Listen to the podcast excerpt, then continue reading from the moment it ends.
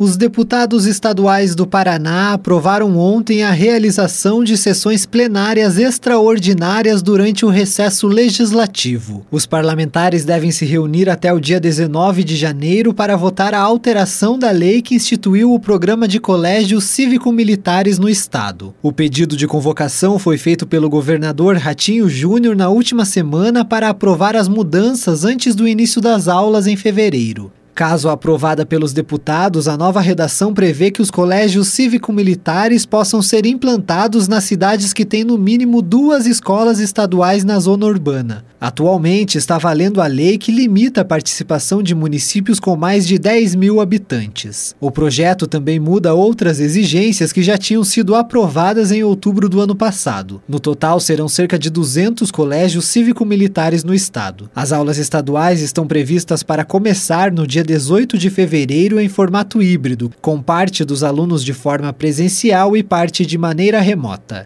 Tailan Jaros, repórter CBN.